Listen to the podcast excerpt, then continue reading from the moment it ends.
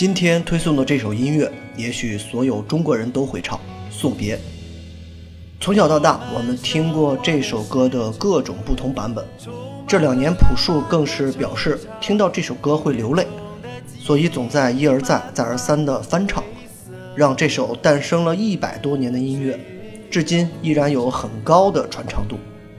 我学会的口琴第一首曲子，恰恰也是《送别》。但是今天推送的这版《送别》和朴树与其他人的都不太一样，它来自于大名鼎鼎的唐朝乐队。相比较之前各类歌手翻唱时透出来的纠结，或是朴树版本的孤独，唐朝乐队的版本则更加海阔天空，更加带有唐朝的那种气象，没有那么多失落，而是纵马扬鞭出塞外，一身皆为英雄胆的气势。前半部分，丁武没有用他标志性的亮嗓，让整首歌带着大气的悲凉。进入主歌部分，才是真正的豪气冲天，仗剑走天涯。唐朝这个名字，中国摇滚乐是怎么也不可能绕过去的。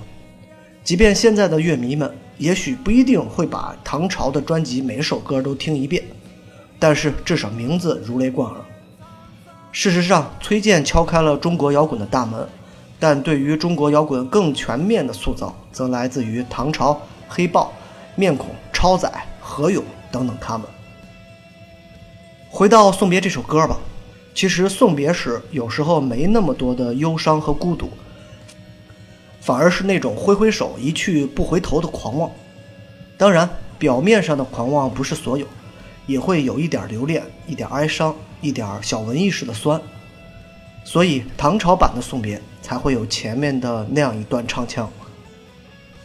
但是当夕阳真的照下来的时候，当火车汽笛拉响的那一刻，我们还是会转过头，带着憧憬走向远方。也许现在因为交通便利、通讯发达等一大堆缘故，我们可能再也很难体会到唐诗中那种“西出阳关无故人”的感觉了。但是我们却能在这样的音乐里。找到那种苍凉和豪迈。很多人总是说周杰伦是中国风的开拓者，的确如此。在大众领域，周杰伦和方文山开创了一个新的流派。但事实上，听听九十年代的唐朝吧，无论第一张同名专辑还是第二张的演绎，从来不缺乏对于中国传统文化的应用。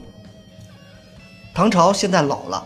但是有两张绝对牛逼的专辑，还有一张毁誉参半的新尝试，以及到现在还在不断演出的状态，这就够了。我没经历过唐朝最火的那几年的历史，但是听到他们的音乐，依然能感到豪迈和自由。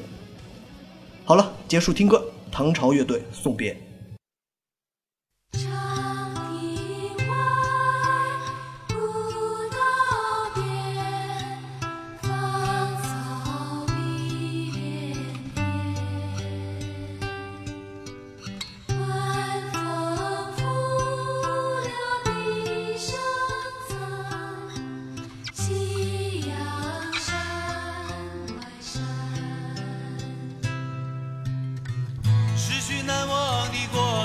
留下多少这个世界有故事让人情迷惑，望远山山外山峰在感动我。人生如梦，梦醒时悲欢离忧。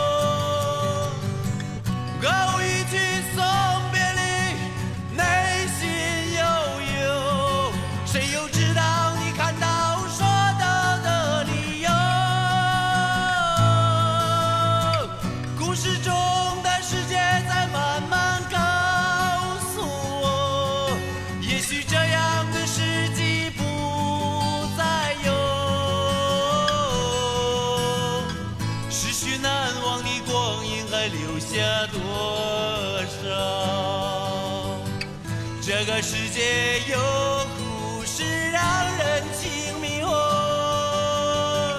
望远山山外山风在感动我。人生如梦，